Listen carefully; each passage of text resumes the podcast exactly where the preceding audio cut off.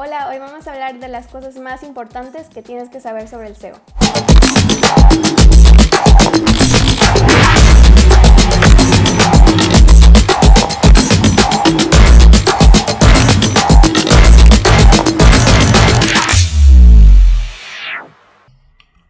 Muy bien, pues bienvenidos a la segunda temporada del podcast de Blanc. Estamos muy felices de que nos puedan acompañar una vez más en este podcast. Estamos muy emocionados por todo lo nuevo que se viene en el programa. Eh, como siempre me acompaña el único, inigualable, Alfredo. Bienvenido, Hola. Freddy. ¿Cómo estás? Pero ahí tenemos a alguien más inigualable y más incomparable. Ah, claro, o sea, con él iba a usar adjetivos todavía Por superiores. Tenemos, voy a hacer toda una introducción, me voy a tomar un minuto para introducir a este personaje. Eh, es, se llama Alex Ortiz, yo lo conozco desde hace tiempo, trabajamos juntos, es mi amigo y él es gerente de marketing, tiene más de seis años de experiencia ayudando a marcas a posicionarse de manera digital. Eh, actualmente trabaja en Epsilon Media Group, espero haberlo dicho bien, si no ahorita me corriges Alex y él es parte de Digital Growth Management. O sea, él está en la punta de todo esto, él es experto en muchos de los temas que vamos a tocar el día de hoy. Es, sabe más que nosotros, entonces por eso te damos la bienvenida, Alex. Aparte, tiene un podcast llamado Business Rewind donde toman muchos temas sobre negocios. Entonces, chequenlo ahí, por favor. Bienvenido, Alex, ¿cómo estás? Muy bien, muy bien, muchas gracias, gracias por la invitación. Eh, nada más aclaración, no soy experto, soy, solamente me he equivocado más veces que ustedes. Entonces, este, pues bueno, espero aportar ahí un granito de, de aprendizaje a todos los que escuchen este podcast. Muchas gracias. A ver, platícanos primero un poquito de ti. ¿Qué, qué hace Alex hoy en día? Sí, pues mira, yo estoy ahí en, en- en un grupo llamado Epsilon Media Group, que son varias eh, empresas, entre ellas un periódico, eh, dos estaciones de radio, eh, una empresa que crea eh, conciertos y aparte, aparte una una- empresa que tiene mm, servicios de impresión. Lo que yo hago este, en este grupo básicamente es acelerar el crecimiento digital. ¿Cómo lo hacemos? Por medio de, de- de- experimentos, experimentos de growth marketing que les llamamos. Es decir, nosotros establecemos una hipótesis en cualquiera de nuestras unidades de negocio. Obviamente, en las que son eh, nativas digitales, pues es donde se presta más para hacer este tipo de cosas. Y lo que hacemos es generar hipótesis para que crezcan nuestras audiencias. Es decir, yo mañana digo, a partir de mañana vamos a empezar a, poner todos los títulos de los copies de Facebook en mayúscula. Y vamos a ver si el CTR mejora. Ok, entonces hacemos ese experimento, luego eh, recabamos los datos o los resultados y luego decidimos si esa medida se queda o no.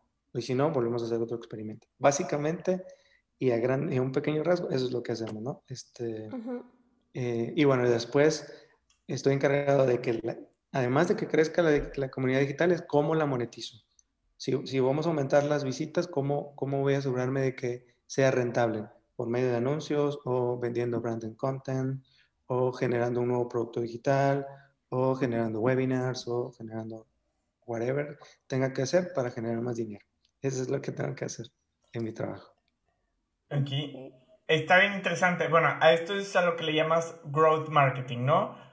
Y- Así es, sí, el, el growth marketing es una corriente, así como todas las corrientes que han surgido en, en- en el Internet. Primero, hace unos años el inbound marketing, ahorita el growth marketing, al rato va a salir el whatever marketing en que tengas que insertar. Y bueno, lo- la idea es que tú puedas mantenerte, eh, pues, de alguna forma en, en la actu- actualizado. Eh, pero básicamente el growth marketing lo que hace es combinar tres eh, disciplinas. La primera es el marketing per se. Eh, la otra es más como una cuestión de analítica para poder medir tus, tus experimentos.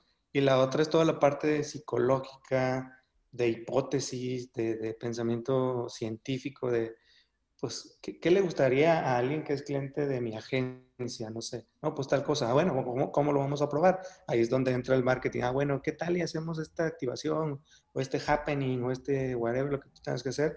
No necesariamente tiene que ser digital, digo, está muy enfocado en digital, pero esto lo puedes hacer en un proceso con una no sé, con, tus eh, negocios que van a tu tienda, no sé. Ahí pruebas una hipótesis porque a lo mejor cambias las, abritas, las pones, en lugar de ponerlas aquí, las pones en la mera entrada, no sé. Y ahí ya estás probando una hipótesis, aunque no te das cuenta. Obviamente es mucho más fácil medir algo digital que algo que no es digital. Entonces, básicamente eso es el growth marketing. ¿Cómo aceleras el crecimiento mediante el moverle una tuerquita a lo que ya vienes haciendo normalmente? Eso, eso es el growth marketing. Obviamente todos creen, ah, o sea, es como poner cosas en redes sociales. Sí y no. O sea, porque puedes hacer tu experimento en redes sociales, pero puedes no incluirlo y no pasa absolutamente nada. El marketing digital no son las redes sociales. Y eso es algo que tenemos que seguir como eh, personas que nos dedicamos a esto, a evangelizarlo. No, no, no quiere decir que tenga que ver con una red social. Puedes no utilizar redes sociales y seguir creciendo de manera digital. Conozco medios que no dependen de redes sociales, o sea, que todo su tráfico viene de Google y ni siquiera tienen community manager, así te lo pongo, ¿no? Entonces, eh, hay que ir como quiera, ir evangelizando más como el, los experimentos digitales no tienen que ver con redes sociales. Obviamente las redes sociales son digitales, por eso los relacionas, pero no necesariamente tienen que estar pegados, ¿no? Básicamente eso es el, el growth marketing. Suena muy divertido e interesante. La neta suena como, pues, literalmente experimentar, ¿no? Los imagino con un chorro de post-its y papelitos diciendo, ahora vamos a poner esto y cambia el botón por acá y agrega esto. Sí, sí, la verdad es que es, es, es bastante eh, divertido y, y, sobre todo que de repente sí te quedas de que, bueno, ¿ahora qué hago, no? Este, ¿Cómo le hago para crecer?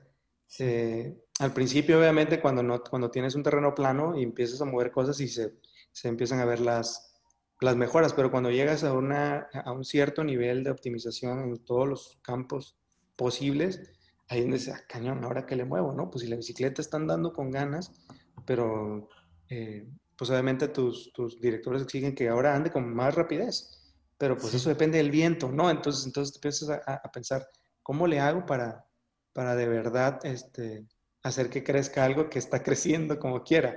Entonces es complicado, pero está súper divertido, se lo recomiendo. Qué chido. Y esos pequeños cambios que dices de las pruebas A, B y así, o sea, pueden ser cosas mínimas, porque a veces como que nos queremos partir la cabeza de que no, hazme un arte totalmente diferente o, o hazme un texto totalmente nuevo. Eh, y a veces son como cambios más pequeñitos, ¿no?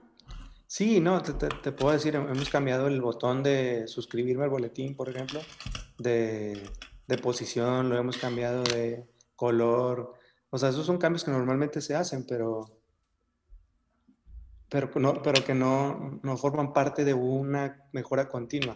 A lo que me refiero con growth marketing es que cada 15 días yo tengo que presentar ciertos eh, experimentos de que ahora vamos a hacer esto y luego medir los resultados. Obviamente tú como, como, como marketer, cuando haces campañas, si no haces A-B testing, pues la neta es que no lo estás haciendo bien. Porque tú deberías de lanzar, pues no sé, cinco variaciones de artes y luego ver en qué placement funciona y luego dónde te está saliendo más barato y qué edad tienen los que te salen más caro y más barato, no sé.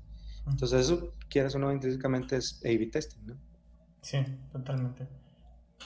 Bien, una pregunta importante. Dentro de todo el growth marketing, pues ya nos platicaste que hay muchas herramientas, pero hay unas herramientas bien interesantes que creo que son, o sea, que es por la que la gente viene aquí. Este, la, la parte del SEO. ¿Qué diablos es SEO? Hicimos una encuesta y sí hubo gente que ahí que le falló, este, que no supieron qué significaba SEO, que no saben qué es el SEO. ¿Qué es el SEO? Muy bien. Este, si nos, nos, a la nomenclatura, pues es la, abreviación de Search Engine Optimization.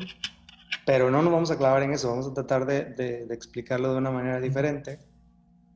Imagínate que tú vas a un, a un antro, ¿no? El típico antro en la zona que todo el mundo conoce. Hay dos formas de entrar al antro. Una es haciendo fila, de manera orgánica, cumpliendo las reglas, tratando de hacer las cosas como se deben y que no es rápida porque te toma tiempo y es difícil que, que, que llegues al, al, objetivo de entrar al, al, al, antro. Y la otra es pagando. Pagando, teniendo influencia, soltando la chequera y estando en el lugar que quieres, pagando por la posición que quieres.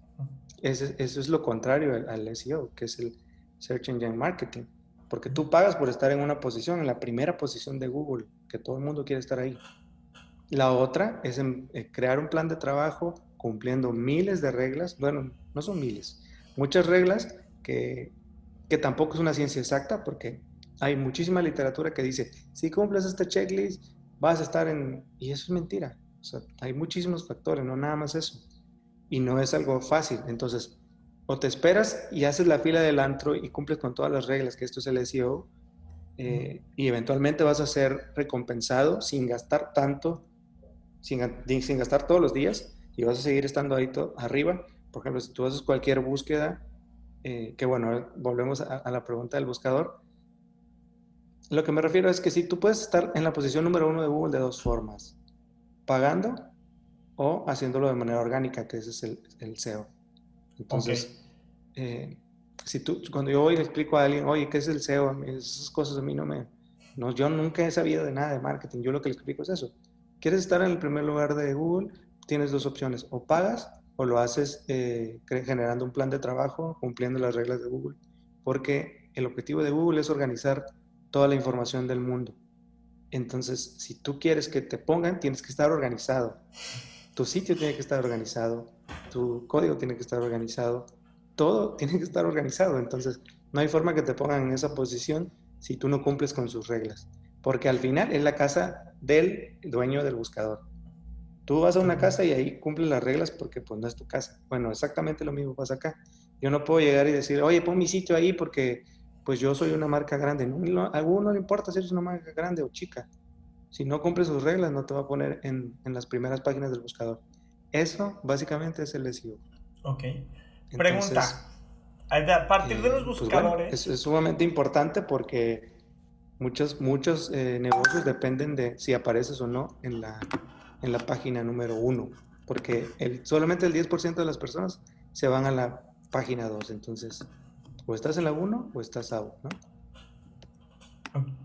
Buscadores, hablas de los buscadores. Este, ahorita comentaste Google, ¿no? Este, Ajá. Ahorita comentaste Google. ¿Qué otros buscadores hay y, y, y, tú, cuál es tu especialidad o, en cuál estás enfocado? Sí, pues mira, este, hay que tener en cuenta que una, una, una estadística, el 80% de las búsquedas se hacen en, en Google. Y el otro se lo reparte entre Firefox y Bing. Bing. Perdón, ya, estoy confundiéndome porque me puse...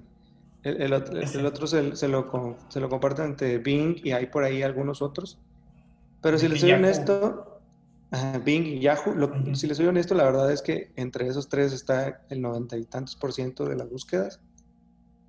Si quisieran ustedes especializarse en mucho, muy alto tráfico, sí te recomendaría irte a Bing o a, Yahoo o ver las formas de también posicionarte allá. Pero si la verdad lo único que estás tratando es como de que te encuentre la gente, eh, estar en la mayoría, si lo pones en un 80-20, pues si te especializas, en, te especializas en Google, ahí ya estarías cumpliendo con la mayoría del trabajo. ¿no? Entonces, sí.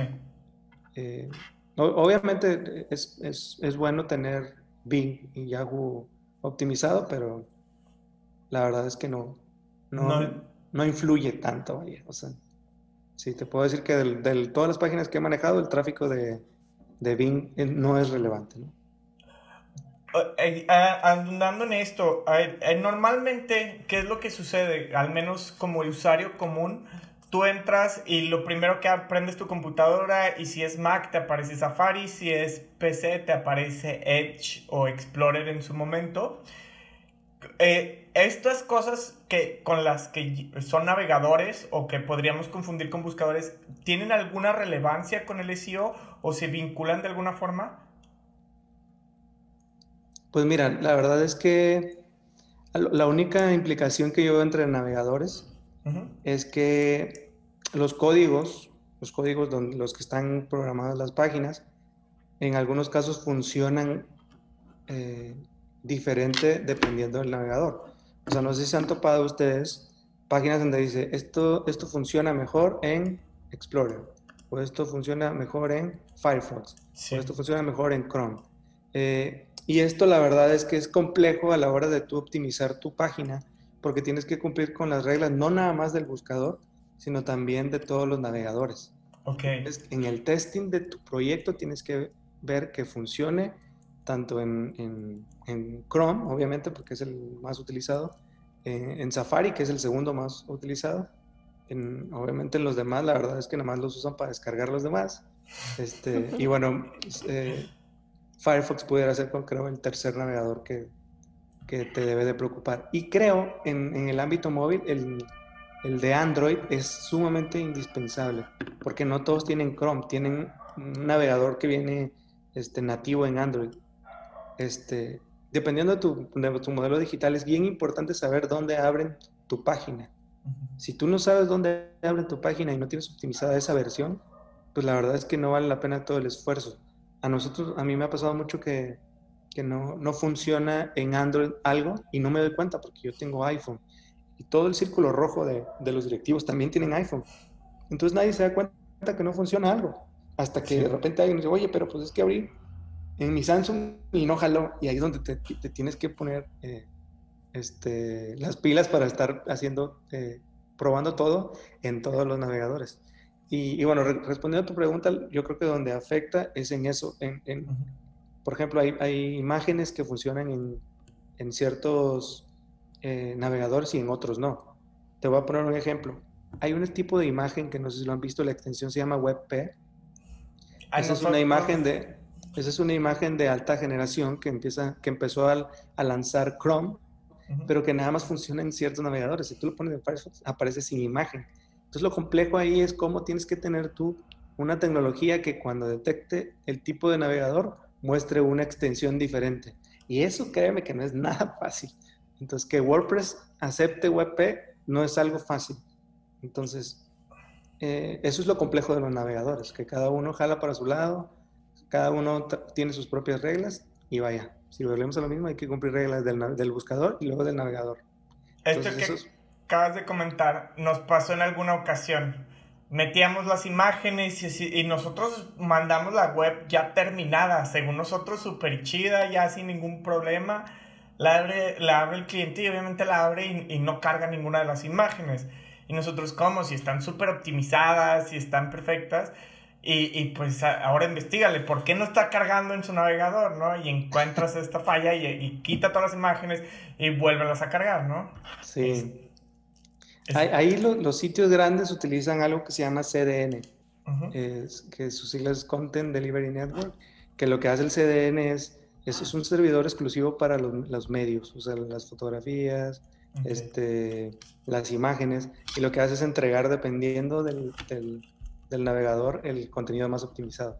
Pero eso es otro gasto implícito, entonces, híjole, es, es bastante complejo eso, la verdad. Totalmente. Oye, ahora ya que sabemos todo lo del cebón, no todo, ¿verdad? Pero ya la introduccióncita que nos diste, em, ¿cuál es la ventaja? Que ya mencionaste algunas, pero ¿qué otras ventajas hay de tener un SEO bien aplicado? Uno que esté funcionando al 100. Sí, pues mira, la, mayor ventaja de tener un SEO bien aplicado es que el tío Google te dé la premiación. Yo lo que, lo que hago cuando platico con mi equipo es, si algo eh, hay dos cosas por las que yo necesito tener el SEO bien optimizado. Una es que el tío Google nos ponga en Discovery. Discovery es, una, e, e, es este, un tab de Google Now que hay en todos los sistemas Android, donde recomienda automáticamente eh, noticias y cosas relacionadas contigo. Cuando yo tengo ese pico, mi, mi tráfico vuela. Y el otro es la posición cero. ¿Cuál es la posición cero? Es la que está encima de todas las posiciones de Google, la que aparece resaltada que tú haces una búsqueda y aparece un cuadrote grandote o aparece una receta. Eso se llaman eh, formatos enriquecidos. Entonces, cuando Google detecta que mi formato enriquecido es el mejor y lo pone en la posición cero, yo gané. Esa es la ventaja de tener un SEO aplicado. Entonces, en la medida que tú tengas más palabras clave en posición cero, tu tráfico orgánico va a fluir. Porque yo hoy busqué eh, cómo se prepara un, no sé, un guacamole y mi, y mi y mi contenido está lo suficientemente optimizado, cumpliendo con todas las reglas eh, que, escritas y no escritas, este, que es Evergreen, que ahorita andan mucho con el contenido de Evergreen. ¿Por qué? Porque Google quiere que la gente siga consultando la misma fuente durante mucho tiempo.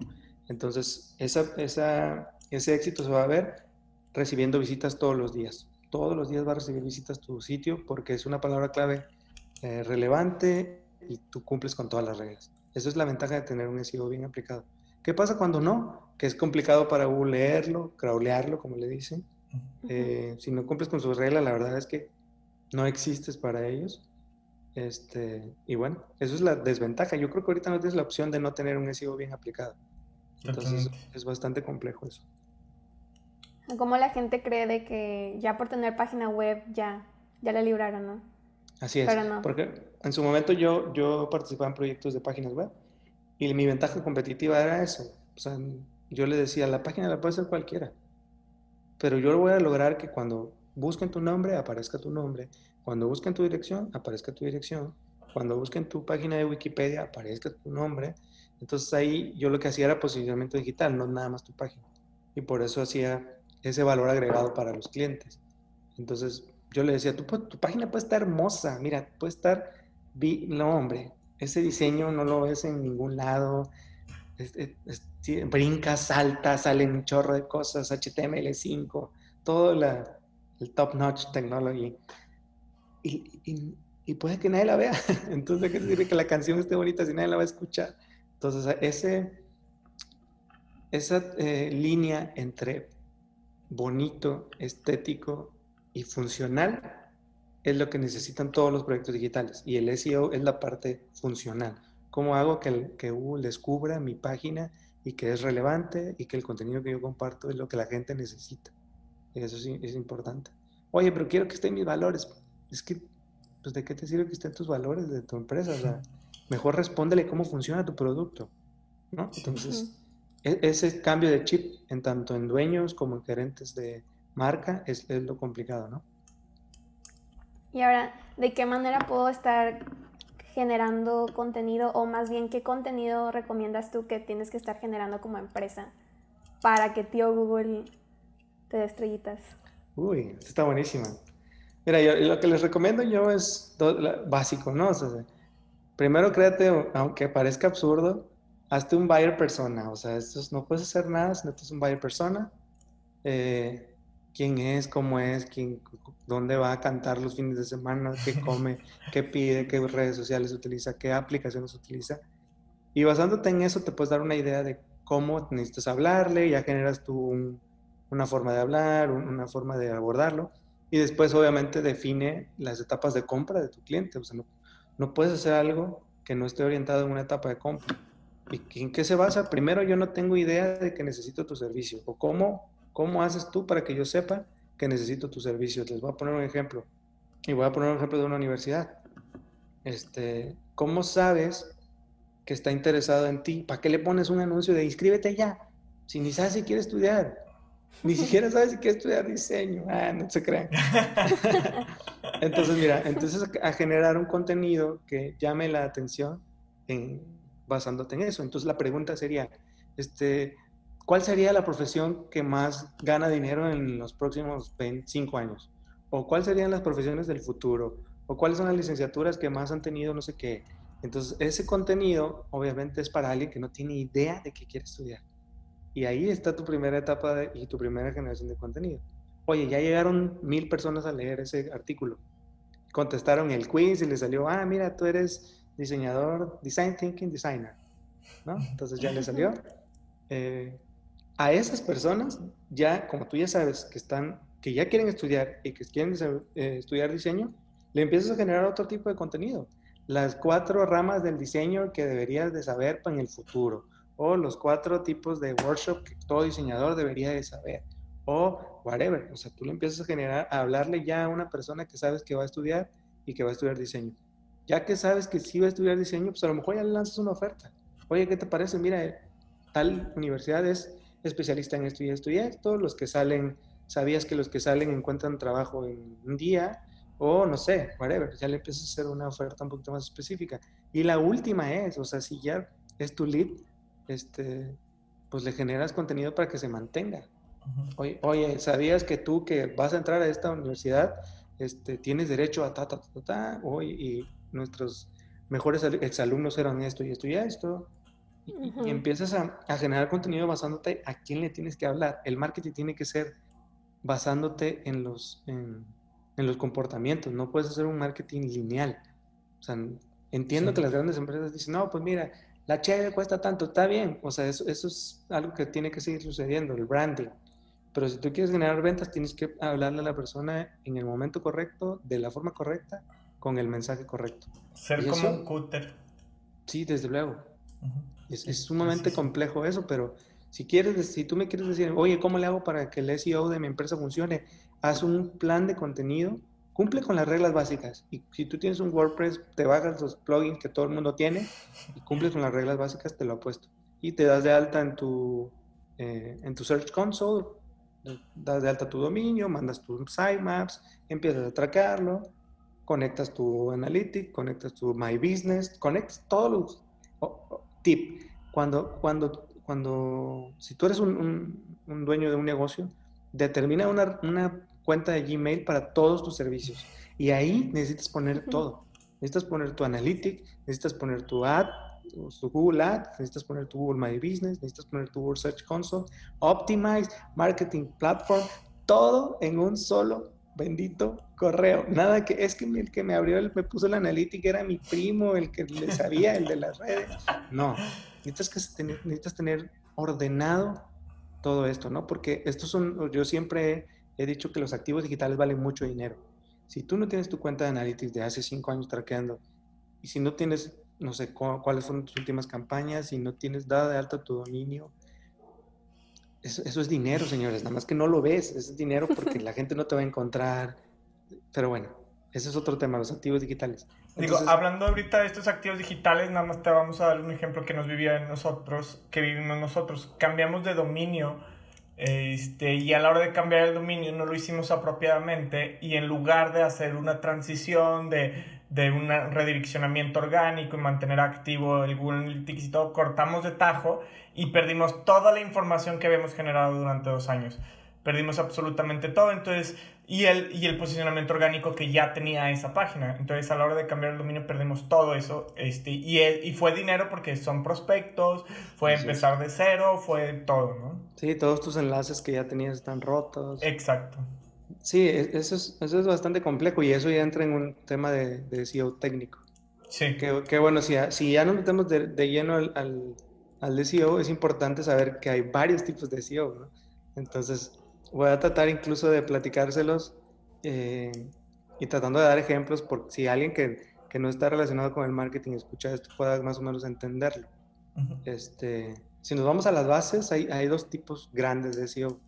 El primero eh, es el SEO on-site, es decir, todo lo que tú puedes hacer a tu página web, todo, o sea, tu página web, todo lo que puedas hacer, tanto de contenido como desde el, este, el código, lo que tengas que mover, los H1, las metadescripciones, todas esas cosas que dicen que funcionan, eso es el SEO on-site. Y luego hay el SEO off-page, que este es el que no controlas. Eh, el SEO off-page es todo lo que pasa alrededor de tu página. Oye, si, si tu página está relacionada con tu Google My Business, o si tú hiciste un artículo y alguien te regaló el backlink, o si Wikipedia te cita en, un, en, una, eh, en una referencia, todo eso es el SEO off-page. Y esos, esos valores lo que hacen es dar, darle a entender a Google, ah, mira, pues este dominio sí, sí, sí tiene referencias en, digital. Ah, o sí, sí, está relacionado con una página. En, bueno, en su momento Google Plus era eh, súper importante, ahorita ya no, porque está descontinuado. ahorita, por ejemplo, Google My, Business sí debería estar relacionado con tu, con tu página. Y, y, de alguna forma ese off-page es más complicado de obtener, pero también tiene muchísimo peso a la hora de, de, de poder posicionar tu página. En cuestiones de noticias, no se imaginan lo impresionante y lo difícil que es mantener eh, estas cuestiones de off-page bien eh, en regla. Entonces es complejo porque tú lanzas una noticia Luego sale un medio internacional y dice que él la sacó primero. Y pues, that's it. O sea, no, ni siquiera te da créditos y es todo un, una bronca dentro del gremio, ¿no? Pregunta, pero para eso existe esto que se llama eh, este, Canonical Links, ¿no? ¿Esto no te ayuda un poco a prevenir esto? Perdóname, otra vez. ¿Los canonical links o, links canónicos no te ayudan un poco a prevenir esto? No, no, no. De hecho, el canonical lo que hace de, manera. Este. Lo que hace el canonical es. Tú, tú le dices a Google cuál es la URL preferente. Y te voy a poner un ejemplo.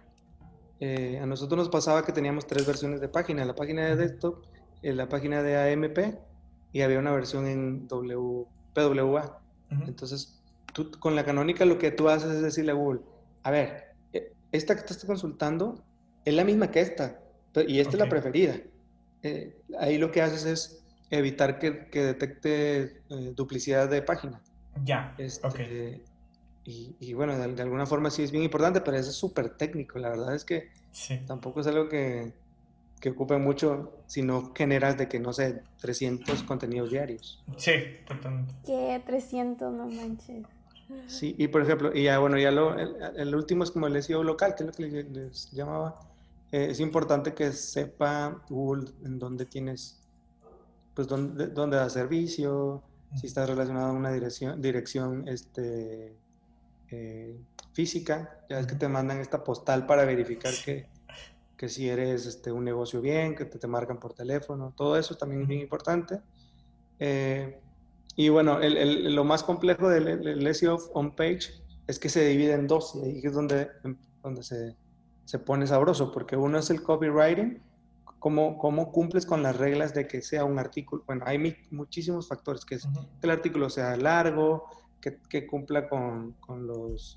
Eh, con las, con las palabras clave, que, que, las palabras clave estén relacionadas, todo esto de la onda semántica, ¿no? Que, ah, no sé, es que sí entra en la, onda semántica, eh, la densidad de la palabra clave, que cada 10% se menciona otra vez tu palabra clave, que contestes preguntas. Últimamente se, se, utiliza mucho que haya en el inicio del artículo un, como un pequeño índice y luego que si tú le picas a cualquiera de esos te mande una subdivisión en un H2, un H3, donde hable del artículo. Eh, yo siempre he admirado, por ejemplo, un sitio, el sitio este, me imagino que ya lo, lo conoces, se llama Infobae. Ellos hacen impresionantemente el SEO eh, de copywriting. ¿Por qué? Porque te desglosan un tema en un solo artículo con diferentes... Oye, no, pues eh, las elecciones de Estados Unidos. Y luego, ¿qué dice México? ¿Qué dice Trump? ¿Qué dice el otro candidato? ¿Qué dice los demócratas? ¿Qué dicen no sé qué? En un solo artículo te ponen todo. Y eso de que dicen, ah, no, es que entre más largo la gente no lo va a leer, eso, eso no lo sabes. Entonces, yo te diría que en tu nicho, si la información es relevante, la gente lo va a leer. Y te voy a poner un ejemplo, cuando a, los marqueteros la neta nos encantan los artículos que te describen todo lo que se tiene que hacer de algo. Yo me acuerdo la primera vez que busqué cómo duplicar una página de WordPress. Te lo juro que el artículo tenía como, no sé, unas 5.000, 6.000 palabras. Pero venía paso a paso todo. Eh, eh, venía explicado, cada uno de los pasos tenía sus etiquetas, organizado. Volvemos a lo mismo, de Google necesita necesita que todo esté organizado. Y la forma en que tú haces que esté organizado para Google es poniéndole las etiquetas de HTML que te pide. Que, me digas que, cuál es el título, que en el título esté la palabra clave, que en la metadescripción también esté, no necesariamente que la repitas, también existe esto de la de que puede estar relacionado. O sea, no tienes que decir 10 veces SEO en tu artículo para saber que hablas de SEO. Que también ahí luego te metes ya en, no, es que me dijeron que cada eh, párrafo tiene que estar la palabra. No, espérame, o sea, de hecho, hasta llega a ser contraproducente si lo repites en muchas ocasiones, ¿no? Sí, entonces yo lo que les diría es, hagan el contenido, eh, que va, contenido enriquecido, que valga la pena, con elementos gráficos, con videos, con todo lo que haga que la gente diga, no, pues es que esto es lo que yo busco. No me tengo que ir a otra página, por aquí está. Y no se claven en la cuestión técnica. La, la cuestión técnica es otra cosa que la, lo tiene que hacer ahí eh, pues un especialista que, tenga el dominio de la programación o que tenga dominio del CMS, de los plugins, todo lo que se necesite, y te metes en una broncototota de SEO técnico. Porque ahí sí para que veas hay un checklist. Yo ahí donde lo que les recomiendo es, en, herramientas es una que se llama WhoRanks, WRanks. Eh, está padre porque se basa mucho en, en SEO técnico y literal te va haciendo un checklist de todo lo que le falta. Incluso en la versión de paga puedes comparar con, con competencia. Y está padre porque te dice, mira, la, la, la no tiene que tener ciertos caracteres, porque no está basada en caracteres, está basada en píxeles. Entonces cuida los píxeles, no cuida los caracteres. Ah, ok. Y ya tú ya vas aprendiendo el porqué de cada regla. Y es bien importante porque luego con eso le tienes que explicar al dueño, al gerente, al, al encargado de marketing, que pues sabe más como de marketing tradicional, pero no digital. Entonces, ahí le vas explicando, mira, los H1 es importante, es esto y esto y esto, y nada más debe haber uno. Los H2 son importantes por esto y esto y esto, y pueden haber dos o más. Los H3, la verdad es que si los utilizas bien, y si no, ni modo. Eh, la metadescripción siempre tiene que estar. Tienes el, el, Open Graph, que es para que, para que tu link sea reconocido por Facebook, tienes que cumplir todas estas reglas. Para, eh, no sé, el SERP tiene que estar optimizado para que Google lo vea bien cuando, no sé, si, si identificas que tu nicho tiene, puede utilizar formatos enriquecidos o, eh, no sé, como, como recetas, como reviews de películas, como, eh, no sé, o sea, un artículo de noticia, tendrías que tener también optimizado eso para, para Google. Y ahí, ahí te va diciendo cada uno de los factores técnicos para que puedas lograr este, cumplir con lo mínimo de reglas. En ese mismo técnico te puedes meter en un nivel todavía mucho más deep, que es donde entra el último algoritmo de Google, que no sé si lo han echado una vuelta, que está basado en la velocidad, ¿no? este, y está basado en, en, la... Si ustedes ven o hacen una prueba en la, en la herramienta de eh, PageSpeed Insight de Google Developer, si tú haces una búsqueda en, ese, eh, en esa herramienta, lo que hace es no nada más ver los valores que acabamos de platicar, sino ve todavía unos valores que acaban de declarar ellos, que les llaman métricas web principales. Y están divididas en cuatro reglas grandototas. Este, no sé si, alguna vez han hecho un, un page speed. Haz cuenta que lo que hizo Google es comprar una, eh, digamos que una tecnología que se llama Lighthouse, que está basada literal en, la, en, diversos factores un poquito más complejos que, que le dan una, una, calificación del 1 al 100 a tu, este, a tu página. Y, hay, hay, cuatro, hay cuatro factores. El, el, el, primero de los factores es eh, cuánto se tarda tu página en desplegar la primera eh, información. Entonces ellos tienen por ahí una medida este... Es, un tema ese. Nosotros, es, es, es, de lo más complicado que ahora que lo pusieron, hemos batallado mucho con eso, ¿no? De estar optimizando esa parte para que sea rapidísimo. Y, la verdad no creo que eh, utilizando WordPress puedas tener una buena calificación. Te lo digo por experiencia. Entonces está bien complejo porque aquí esas reglas eh, pues son nuevas. Este, tú le hablas a un programador, oye, es que necesito que...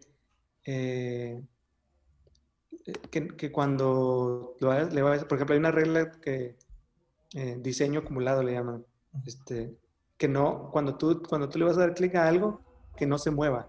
O sea, si, si ya mostraste tu página, tiene que quedarse así. Y a veces lo que hacemos, por ejemplo, con los anuncios es que tú estás leyendo algo y de repente ¡fum! se te mete un anuncio y baja el, el demás contenido. Ahorita, eso, haz de cuenta que a Google le estás golpeando si le pones ese tipo de cosas. Entonces, es complejo para, para, los que se dedican al SEO técnico cumplir con reglas porque de repente sale mañana una actualización como esta y pues mandas todo, literal, todo lo que has hecho en los últimos años a, pues a volar.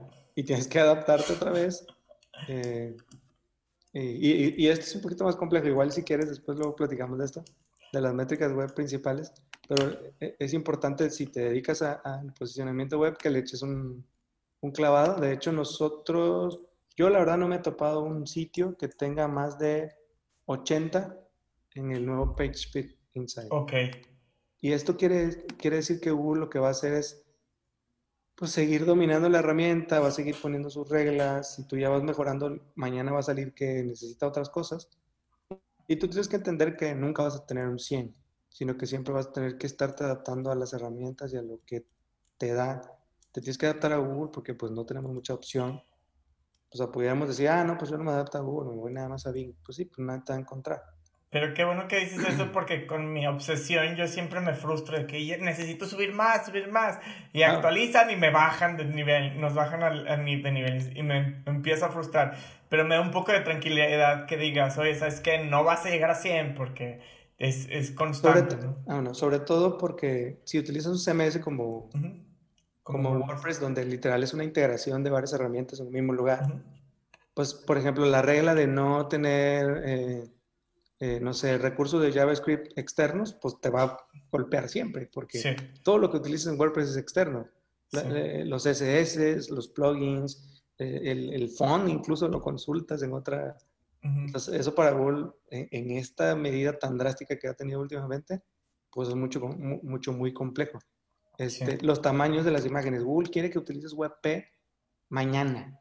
Entonces, si tú tienes un, un WordPress normal, va a ser difícil que, que, que tengas un WebP, o sea, que tu servidor incluya WebP rápido. Oye, eh, otra cosa, eh, no quiere que, el, el eh, que se mueva el diseño.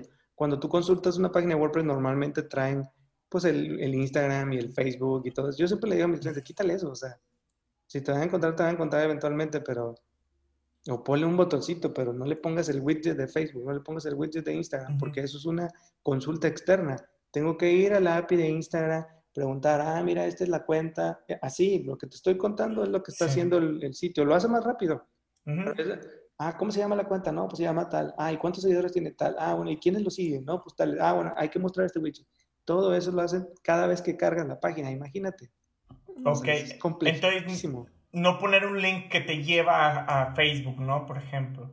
No, yo, ¿sabes? Lo que yo hago es poner un link, un iconito con un link y ya, that's it. Ok, sí. Ah, o sea, ¿te refieres más como a los que te ponen el feed de Instagram ahí dentro de la página? Ándale, sí. O sea, me estás diciendo que vengo de, de, Facebook porque vi un post a tu página y luego quieres que en tu página yo me regrese a Facebook. Sí. A un post de Facebook, o sea, ¿de No, O sea, ¿eso es lo que quieres? Entonces, entonces hay que hacernos esas cuestionamientos. Con, es que se ve con ganas que están ahí mis seguidores. Pero eso hace que la página sea, larga, sea, eh, sea lente, ¿no? Otra cosa que pide, por ejemplo, que el, el, el DOM, que haz de cuenta que el DOM es todo el código, desde el primer HTML donde lo abres hasta que se cierra, qué tan largo está. Lo que quiere, eh, lo que quiere en este caso Google es que sea rápido, muestra la información que es lo necesario, no quiero un... y luego están de moda los, los sitios de WordPress que son scroll, de los, los parallax, los que están bájale y bájale y bájale, pues eso la verdad es que nunca va a funcionar para, para, Google, porque lo que va a decir es que, a ver, ¿por qué muestras toda la información si ni siquiera quiere toda la información el, el usuario, ¿no? Entonces, ahí lo técnico mata lo estético. Okay. Entonces ahí es donde tienes que estar en ese pelea. Este, Insistir afloje. Sí, y está muy difícil, la verdad, o sea, es muy difícil cumplir con todas las reglas. Este, y bueno, si ustedes hacen un resultado de una búsqueda de, con Lighthouse, pueden ver todas las reglas. Si la comparten a un programador, te van a decir, la neta es que está bien difícil. Por ejemplo, hay otra que dice, no, no es, no, no es necesario que insertes comandos externos. ¿Qué, ¿Qué, puede ser un comando externo? El Google Tag Manager. Tú pones un código en el Tag Manager y luego le envías códigos de Analytics, del el Facebook de Pixel, y no sé qué, eso no, no, quiere Facebook que lo hagas, o sea, digo, Google que lo haga, que le estés insertando cosas a tu sitio y una vez ya desplegado. Pues, a ver, amigo, tú me, hiciste, tú me diste el Google Tag Manager para facilitarme la vida y ahora dices que no lo puedo usar. O si lo uso se va a alentar mi página. Pero entonces, ¿cuál es el, cuál es el punto? Entonces, no, hombre, quiere que muestres una font automática al segundo y ya después si se carga la que quieres que se vea, pues está bien, pero para ellos ponle eh, no sé, la que sea, Arial, y, con que se ponga la información, es, ya cumples con su regla. Entonces, yo les diría que, que, en la cuestión de SEO técnico, la verdad es que no se claven tanto, cumplan con las reglas que todo el mundo conoce, hagan muy buen contenido. Es mucho más importante el contenido que las reglas que, que nos están poniendo. Este, y pues bueno, yo creo que eventualmente, pues ahí, si es un negocio pequeño, un negocio que, está empezando, que quiere dar a conocer sus productos, eh, con que cumplas con las reglas normales de que estés dado de alta en, el Search Console, que, que, tengas los formatos enriquecidos, que cumplas con las reglas básicas, puedes lograr un cierto posicionamiento sin que tengas que meterte a competir con grandes ligas, por ejemplo, eh, ya sitios eh, que se dedican a que ganan a través del tráfico, pues eso sí, o sea, ponga a ellos a que se quiebren la cabeza a ver cómo hacen que no se inserten códigos, pero que sí se traquee la página. Sí. es algo que no... Que no, que no cuadra. Sí, o sea, ¿cómo, ¿cómo, no quieres que yo llame JavaScript si tus códigos de Analytics son JavaScript? sí. es algo como bastante complejo, ¿no? Aunque también es, pues llama nada más los míos, no llames a externos. Sí. Y si tu sitio se monetiza por medio de anuncios, no hay forma que no llames a un recurso externo. Si hay una subasta de programática arriba, que es la que muestra los anuncios. Sí. Entonces, eh, es bastante complejo. Sí se puede, es caro, porque sí, sí, sí implica un nivel de conocimiento del programador, del que te va a ayudar, eh, un poquito más complejo, pero en, en Lighthouse sí se puede tener una buena calificación. Eh, pero yo lo que les diría es, hagan lo que puedan hasta, hasta, hasta ahora. Eh, y, bueno. Alex, te tenemos una pregunta. Dentro de estos experimentos que platicas, que realizas, que haces eh, pruebas A-B, que cambias layouts de la página, que cambias todo esto, platícanos una experiencia que tú hayas dicho, oye, no esperaba tener tan buen resultado y otra que dijeras, madres, la, la regué cañonamente y se nos fue, se nos fue todo muy mal. Mm, a ver, déjame pensar. Pues mira, la, mejor experiencia de esto ha sido, pues, por ejemplo, nosotros teníamos dos versiones de, sitio. Eh, cuando la gente consulta, porque también hay, que estar atentos a los cambios, porque en su momento alguien dijo, no tengo idea quién dijo, cuando sea el sitio móvil, ponle el, subdominio m. y, y tu mismo dominio. Y todo el mundo empezó a hacer eso, ¿no? No sé dónde lo escucharon, pero alguien dijo, no, pues haz eso, ¿no? Entonces tenías dos versiones de página. Tenías la normal, www. o sin w, y tenías m. y tu, página. Sí. ¿Y, qué pasó? Que, lo que hacía es que si tú no tenías bien configurado la redirección, pues, pues, pues para Google era una página doble.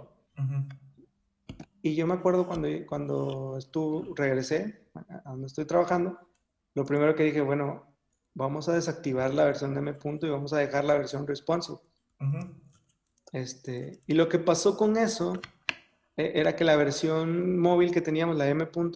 era bastante compleja para navegar. O sea, podías llegar a un artículo y era bien complejo que fueras a otro. Y en la responsive, quieras o no, tenía una especie de carrusel arriba que te mostraba otros contenidos y hacía que te quedaras. El día que la desactivamos, se duplicó el tráfico. Ok, qué chido. Entonces ahí fue, ah, mira, esa no es una hipótesis que tuviera, pero me, me, hizo validar que la versión que teníamos no nos estaba ayudando con la cuestión del tráfico y que el diseño era bastante importante, porque lo que queríamos era un diseño flat que nos ayudara a, pues a que fuera eh, de alguna forma práctico, pero no, no nos estaba ayudando.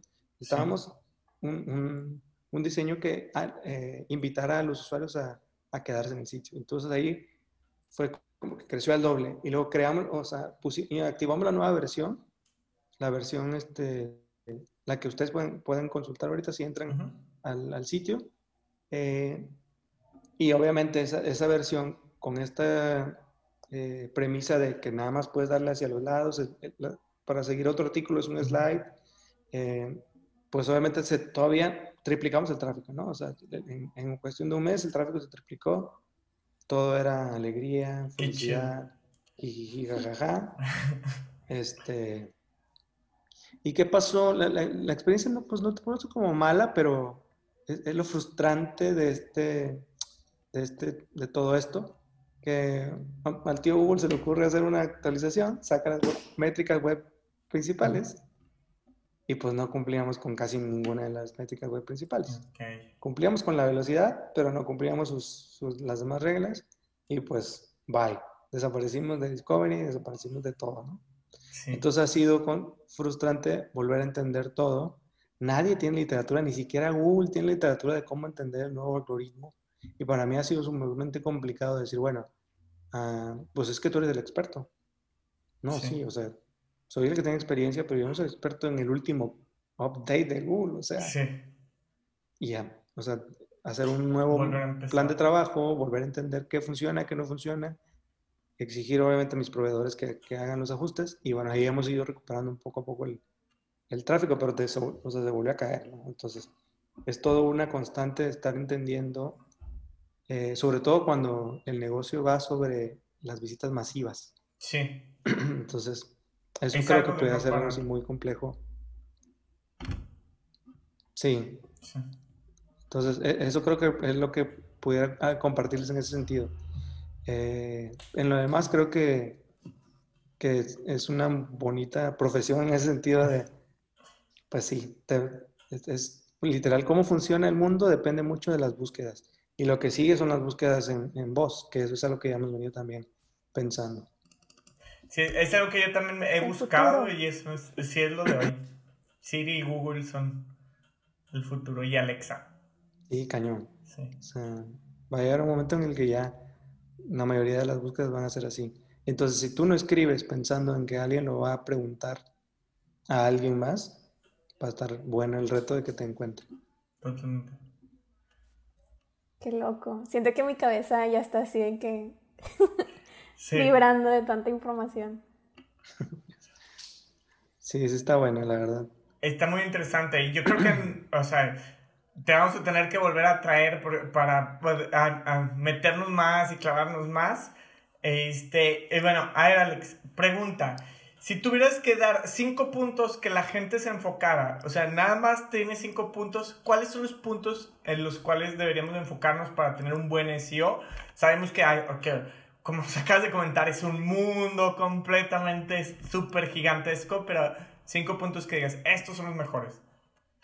Sí, eh, bueno, en el primero yo te diría, escribe lo que tu cliente necesita, lo que tu, sí, lo que tu usuario final busca. O sea, literal, consíguete una herramienta, no sé, hay una que se llama Answer the Public, que literal pones una keyword y te muestra todo lo que se pregunta alrededor de una keyword. Entonces ahí haz una retrospección y decir, bueno, si yo fuera el que compra eh, cierta marca, cierto producto, cierto servicio, que cómo lo buscaría, qué, qué dudas tendría, cuál sería el reto para comprarlo o no. Y en la medida que puedas contestar las preguntas que se van a hacer en el buscador, vas a hacer que funcione.